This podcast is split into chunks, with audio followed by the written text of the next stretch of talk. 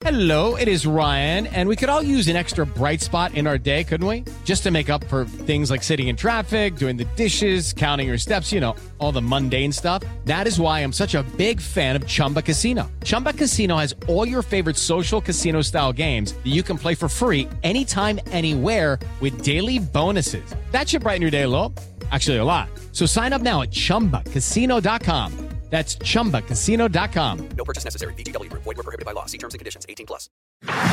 Agora na Jovem Pan, Sociedade Digital. Sociedade Digital. Com Carlos Aros e André Miceli.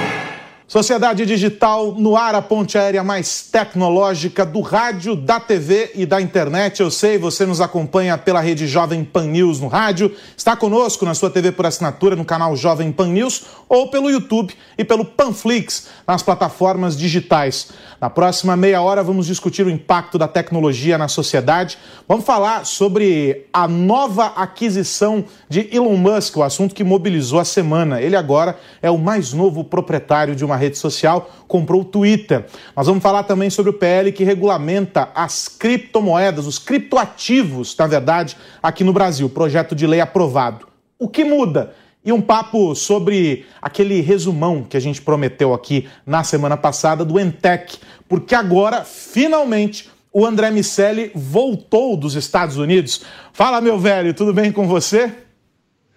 Tudo bem, meu amigo, não é verdade. Durou mais do que eu esperava. Fiquei doente, os voos mudaram, mas estou de volta. Sociedade digital no ar. Tá recuperadíssimo, é isso que importa. A gente falou aqui na semana passada, né, sobre uh, o Entec. Você acompanhou todos os dias desse evento que o MIT realiza, dessa vez focado em inteligência artificial, mas evidentemente é sempre uma a possibilidade de você mergulhar em outras discussões para além daquelas que o evento propõe, né?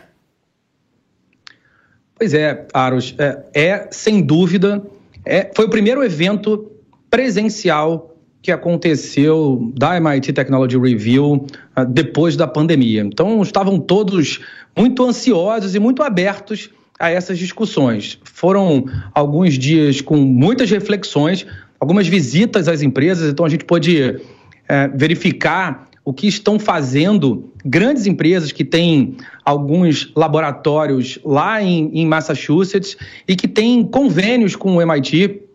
E é legal ver isso tudo saindo do papel. A gente ficou muito tempo discutindo a inteligência artificial sob a ótica teórica.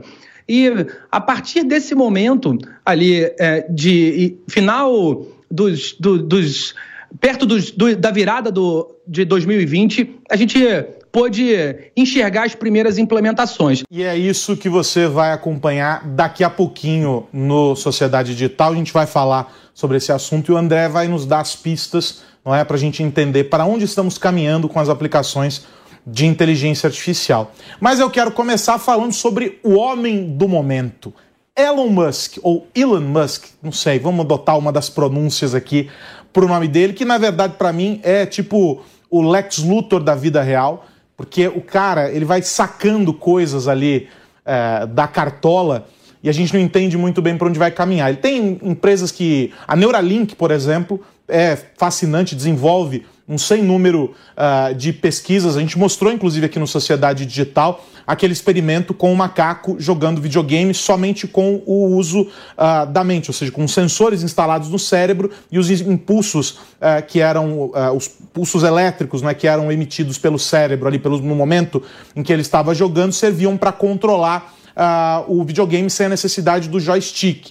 Ele é o dono da Tesla que é a montadora que vem disruptando aí o mercado automobilístico, propondo esse conceito dos carros autônomos, indo além daquilo que as outras uh, montadoras conseguiram oferecer como perspectiva de carro autônomo, e por isso a Tesla hoje vale muito mais do que outras indústrias, do que outras empresas do setor que estão aí há décadas, quase 100 anos, algumas delas no mercado.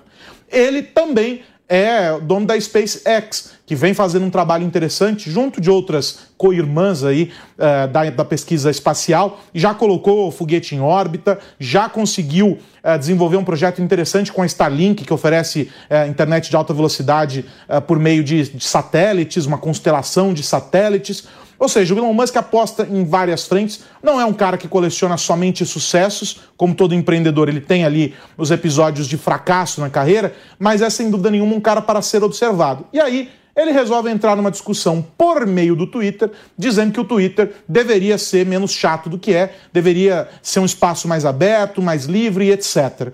Ele promove essa discussão, de repente começa a aumentar o investimento nas ações no Twitter, chega a quase 10%, algo em torno aí de 10% das ações do Twitter, teria a possibilidade de assumir uma cadeira no conselho, mas isso limitaria o percentual acionário dentro da rede social, e aí ele vai além. Ele faz uma oferta para comprar o Twitter por um valor maior, inclusive, do que estava sendo negociado, ou, estavam sendo negociados os papéis do Twitter na bolsa naquele momento. E aí ele fecha a proposta, vai desembolsar uma verdadeira fortuna para essa compra e a partir das próximas semanas, dos próximos meses, essa transição vai acontecer. O Twitter deixa de ser uma empresa de capital aberto para com mais de 40 bilhões de dólares desembolsados, o Elon Musk assumir a propriedade dessa empresa.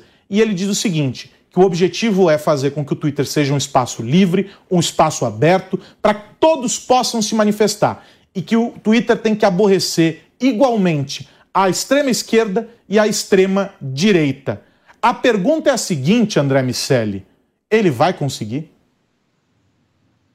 Carlos, é, ele, se alguém pode conseguir, é ele. É isso é, que eu Tem um plano também. dentro desse contexto que é, me parece fazer total sentido, que é abrir o código.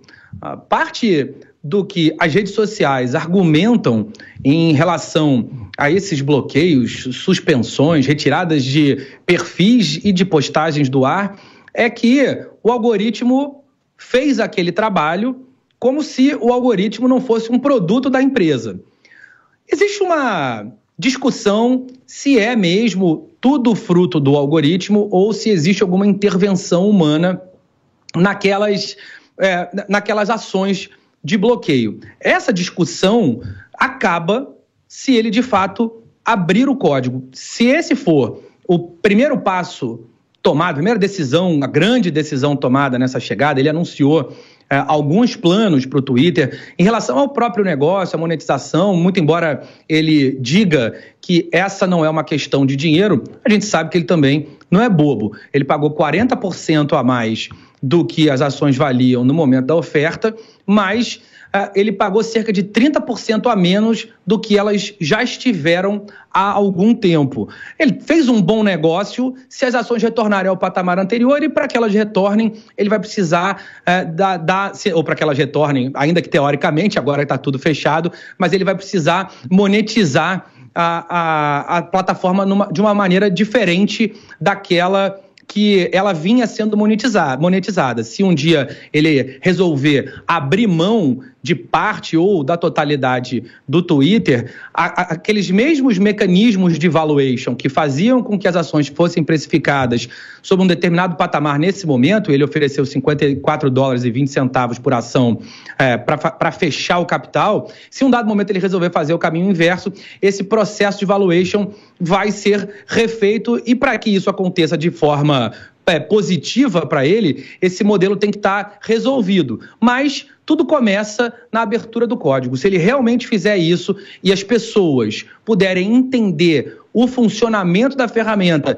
e numa visão até mais agressiva do ponto de vista de modelo de negócio, se ele olhar como o Linux é feito, a Wikipedia, que tem uma participação da inteligência coletiva, que as pessoas contribuem, dá para a gente imaginar a ferramenta é, evoluindo numa velocidade muito grande e muitas outras ferramentas associadas a esse crescimento. Um ecossistema que vai se criando a partir desse cerne, desse modelo inicial que, em tese, ele vai disponibilizar para todo mundo.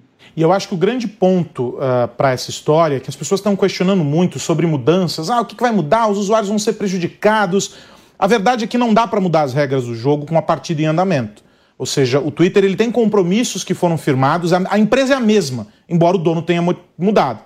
E para que esses compromissos sejam desfeitos, a maior parte deles pelo menos, leva tempo ou para que eles sejam reconstruídos a partir de uma outra perspectiva, defendendo outros interesses, né? Tudo isso leva tempo.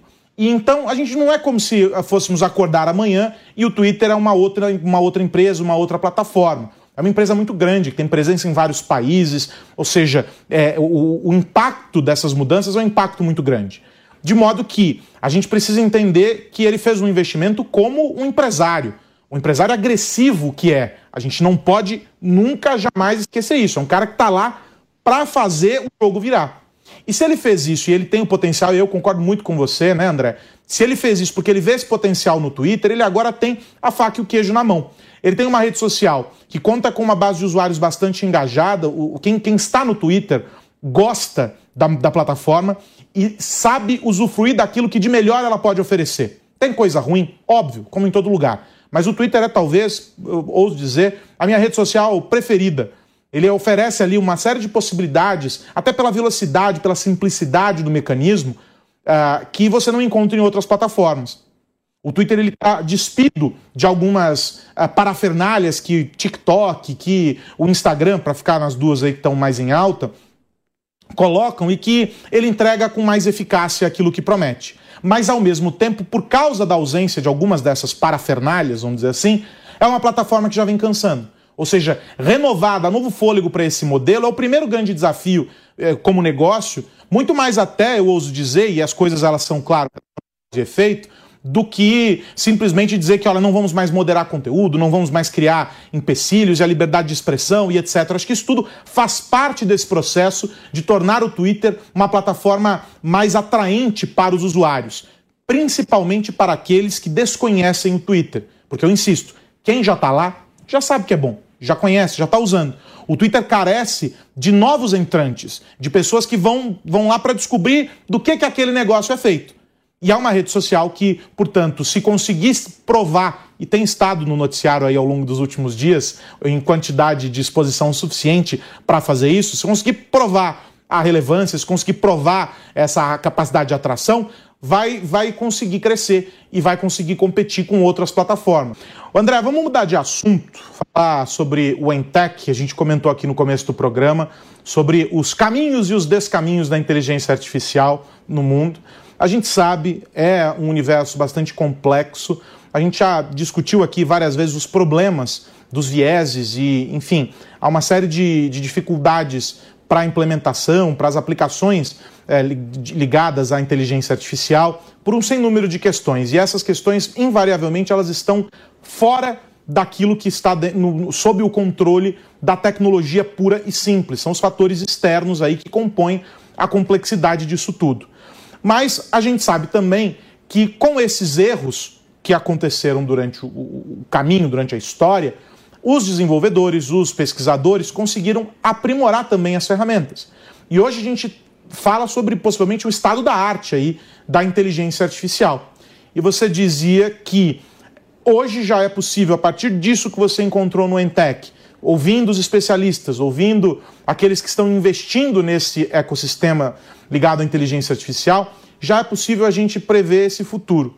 Que futuro é esse? Bom, um futuro que em, num primeiro momento, já pretende ser mais inclusivo. A gente viu ao longo do tempo diversas discussões sobre os vieses, conforme você trouxe. Tem uma questão do uso de inteligência artificial em computer vision, que é o, o uso da tecnologia como o olho humano. A gente precisa de algoritmos mais rebuscados, mais sofisticados para ter um padrão de reconhecimento facial, por exemplo. E eh, esse reconhecimento facial foi extremamente criticado, ou tem sido extremamente criticado por, por esses vieses. Pessoas negras alegam não ter seus rostos reconhecidos por esses algoritmos. A gente tem diversos exemplos disso acontecendo. Algumas grandes empresas suspenderam ah, os seus, as suas pesquisas e as suas funcionalidades que estavam embarcadas de, de, reconhecimento facial até que esse problema fosse solucionado. Então, um dos pontos importantes que a gente já consegue entender é o uso de dados sintéticos. Ah, os dados sintéticos são aqueles produzidos ah, de maneira artificial, mas que conseguem reproduzir ah, um ambiente ou ambiente no qual aquele algoritmo vai funcionar. Isso já de antemão faz com que esses algoritmos aprendam com uma realidade mais próxima daquela que a gente vive. A gente pôde presenciar há alguns anos alguns experimentos da Microsoft, por exemplo, com chatbots, que usavam, inclusive no, no próprio Twitter, eles usavam tweets de outros usuários para montar as suas frases. Quando as pessoas souberam que esse experimento estava acontecendo, até por uma trollagem, começaram a usar palavras é, que não deveriam ser é, utilizadas, é, deram declarações antissemitas, racistas, enfim, toda aquela confusão que a nossa sociedade já está acostumada a presenciar no nosso mundo físico foi rapidamente aprendida por esse algoritmo Isso e ele começou a reproduzir com a Microsoft, lembra, André? Aquela inteligência Exatamente. artificial que a ah. Microsoft desenvolveu e que foi tirada do ar 24 horas depois, porque ela se tornou absolutamente racista, nazista e tudo que há de pior uh, que a internet podia oferecer. A máquina assimilou muito rapidamente. Então, esse, esse é um ponto que a gente deve conseguir tratar num, num prazo é, bem curto. Os dados sintéticos vão começar a ser utilizados para criar amostras mais fidedignas. Esse é um ponto importante. O Danny Land, da Unity Technologies, uh, ele falou no MTech, mostrou diversos exemplos aplicados em, em realidades muito distintas. Foi muito legal a gente ver isso acontecendo. Eu trouxe, na semana passada, uh, um, um, exemplo que também me chamou muita atenção, que foi o do Generative Design, Aros. Aqueles uh, sistemas que usam problemas reais e a inteligência artificial interfere em projetos que já existem, como válvulas, motores, asas, uh, próteses, e o resultado final é muito mais eficiente, tanto para produzir quanto para consumir aqueles equipamentos. Esse também foi um ponto muito legal, Aros. E aí, para a gente fechar, tem um tópico que me chamou a atenção, que é o dos algoritmos de recomendação. Esse é um segmento que vem é, sendo aprimorado há bastante tempo. E aí eu sou obrigado sempre a citar a Amazon como exemplo, porque comigo, pelo menos, eles nunca erraram numa recomendação de livro é, durante as minhas compras. É sempre muito preciso, sempre muito assertivo. É, o Spotify é um outro case que também vem trabalhando uh, muito bem essa questão, inclusive depois que eles melhoraram a experiência dentro da plataforma, com playlists que vão sendo comple completadas enquanto você está ouvindo o processo. Ou seja, tem uma, uma melhora significativa nesse segmento. O que, que você ouviu por aí rapidamente, André, sobre isso? É muito legal, Aros, ver que, apesar da gente evoluir a inteligência artificial, o estado da arte prevê uma intervenção humana. Na verdade, é um processo de colaboração. O Tony Gebara, um engenheiro-chefe da construção desse algoritmo de recomendações, eh, mostrou o que eles chamam de algotorial, que é parte algoritmo e parte editorial. Algorithm plus editorial. Então, os seres humanos, que são especialistas em determinados ritmos, estilos e bandas, estão construindo os pontos de partida de determinadas sugestões para determinados perfis, e aí a, o algoritmo testa o quanto a gente vai dar atenção para aquela música que foi sugerida. A partir desse teste, ele vai entendendo os nossos gostos e vai conseguindo dar recomendações mais precisas. Essa colaboração humano-algoritmo é, deve ser muito mais comum a partir de agora também, e o Spotify está ali capitaneando esse processo. Fantástico, fantástico. André, vou colocar um convidado aqui no nosso papo porque nesta semana o Senado aprovou um projeto de lei, o projeto 3825, lá de 2019, que regulamenta operações com criptoativos aqui no Brasil. É um projeto importante porque a gente sabe que todo esse universo é, que orbita aí os criptoativos é um universo carregado de mal entendidos. Há muito preconceito, há também uma série de questões que ficam muito mal explicadas, para além de tudo isso, é uma tecnologia, ou aliás, é um combinado de tecnologias que estão alterando a dinâmica das relações econômicas, estão fazendo com que a gente perceba que o mundo pode ser muito mais simples do que ele sempre foi apresentado para nós. A verdade, basicamente, é essa. E o que, que diz esse projeto? E qual que é a perspectiva? Ele agora vai para a Câmara dos Deputados. E aí, por isso, que a gente convida o nosso parceiro, nosso amigo Rodrigo Borges, advogado, especialista, especialista na matéria, para nos ajudar a entender essa questão. Rodrigo, é um prazer estar aqui com você, meu amigo. Me diz, esse projeto mais ajuda, mais atrapalha ou ele fica naquele meio do caminho que vai nos levar a um lugar positivo lá na frente? Oi, Aros, oi, André. Prazer estar aqui com vocês novamente. Já estava com saudades aqui de participar do programa com vocês. É, de fato, é, é, muito interessante esses pontos que você colocou, os caminhos que a gente tem do, do projeto de lei. Eu ficaria com a última opção.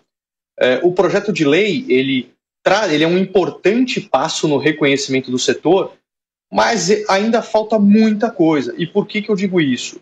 O projeto trouxe ali algumas diretrizes gerais a serem observadas, principalmente pelas plataformas, as exchanges de criptoativos, mas muitas questões é, é, sensíveis do projeto de lei ficarão a cargo de uma regulamentação específica é, de um ente do, do Poder Executivo. E a gente não sabe nem qual ente é esse, mas é um grande passo, é um primeiro, é, é mais um passo que está sendo dado no caminho da regulação.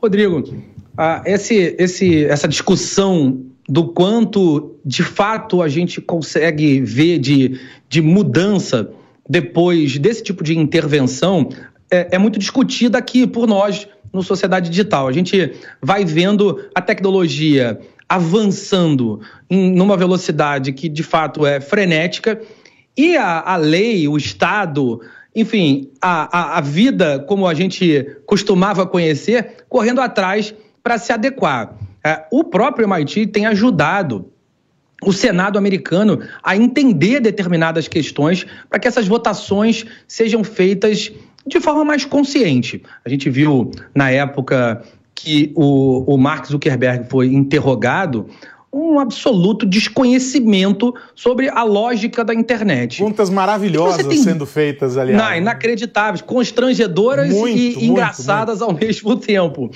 que você tem visto, Rodrigo, a respeito disso, é, dentre as pessoas que vão ali é, legislar e regular a, a, nossa forma de lidar com a tecnologia?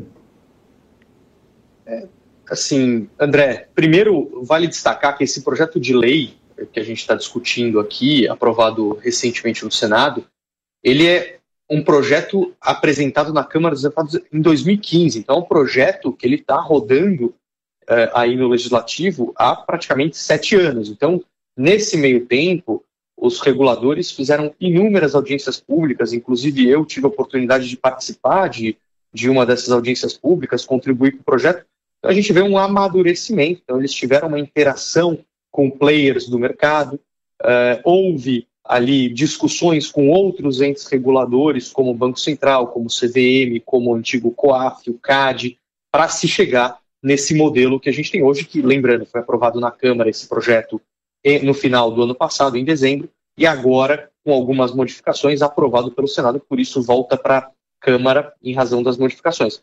Mas é difícil a gente esperar uma questão muito técnica do regulador, porque o, número de, de, discussões que eles estão tendo é difícil você ter uma, um, um, um alto nível de conhecimento de todos os parlamentares. Mas para isso a gente tem algumas iniciativas, como a Frente Digital, faz um papel brilhante ali no, no, no legislativo, para municiar ali com informações relevantes e manter a turma atualizada do que está sendo discutido. É, e pegando de exemplo especificamente esse projeto de lei, é, a forma como ele foi construído, uma vez isso se tornando lei, ele deixa para o regulador infralegal questões técnicas e mais objetivas ali do projeto de lei, o que pode ser positivo, porque a gente espera, como a gente viu no, no setor de é, meios de pagamento, com a atuação bem forte do Banco Central ali, bem positiva, a gente espera a mesma coisa, que tenha o regulador infralegal com uma postura próxima do mercado e que ajude aí, contribua para o desenvolvimento dessa nova economia que está se desenvolvendo muito rapidamente. Rodrigo, para a gente fechar, a gente acompanhou há algum tempo atrás a discussão sobre o sandbox para o mercado financeiro.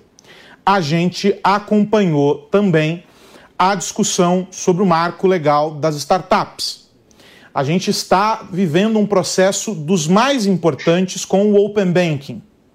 a gente viu o crescimento, estamos assistindo ao crescimento das fintechs, das insurtechs e de tudo quanto é startup que se relaciona a, a, a de alguma maneira ao, ao universo econômico. Estamos observando a uma presença mais madura das, uh, das exchanges. Né? A gente tem, sei lá, o mercado Bitcoin como um grande expoente. O nosso amigo Tota teve aqui há alguns dias atrás conosco no Sociedade Digital e falou um pouco também sobre esse, as perspectivas e como ele tem olhado o Brasil eh, no, no, comparativo mundial. Ele viaja bastante nos eventos aí de cripto e tem observado o amadurecimento da, da presença brasileira. Ou seja, a gente vive um momento dos mais prolíficos, talvez, uh, quando a gente fala sobre a regulamentação que incorpora as novas tecnologias e que não luta contra a inovação, mas que potencializa a capacidade desse setor de inovar.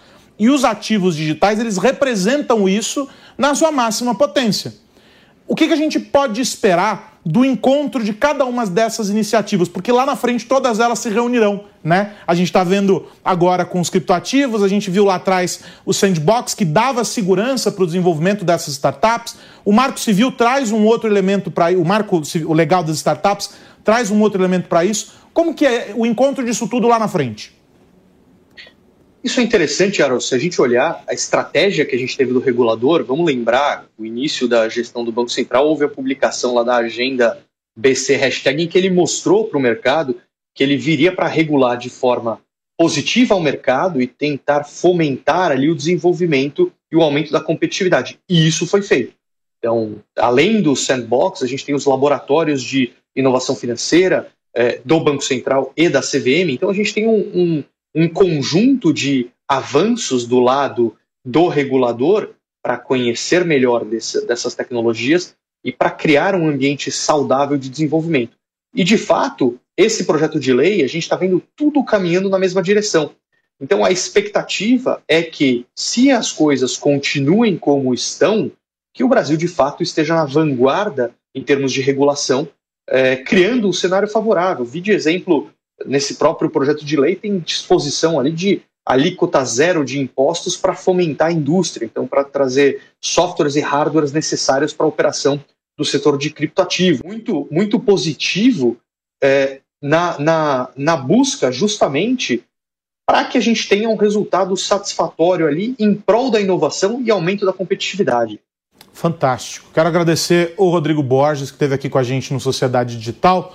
Rodrigo, é sempre bom a gente trazer esses assuntos, porque por mais que eles sejam complexos e técnicos até sob uma certa perspectiva, o impacto sobre as vidas de todos nós é enorme e a gente precisa estar atento a todas essas transformações, a todas essas modificações. Lá atrás, quando a gente falava sobre o Pix, ninguém entendia o que diabo era. Hoje você entra em qualquer lugar, até no semáforo, outro dia o rapaz estava vendendo chocolate e aí ele já tinha a plaquinha lá com o Pix para que ele fosse feito. Então, é complexo de início, lá na frente fica fácil da gente entender porque se materializa na nossa vida. Um abração, Rodrigo.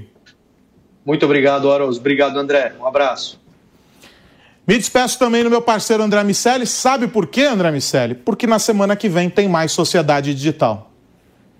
Tem mais, Carlos Alves. Obrigado, Rodrigo. Também estava com saudade de você aqui no Sociedade. Carlos Alves, semana que vem estarei aí com você no estúdio e a gente vai fazer a nossa ponte aérea local. Um abraço para você e para todo mundo que nos ouve ver. É isso, para você que nos acompanhou até aqui, o meu muito obrigado. Você sabe, se chegou pela metade do caminho, não tem problema. Sociedade Digital fica na íntegra disponível lá no canal Jovem Pan News no YouTube ou no Panflix. É só baixar o aplicativo e ficar ligado em toda a programação da Jovem Pan. A gente volta na semana que vem discutindo os impactos da tecnologia no seu dia a dia. Tchau, tchau.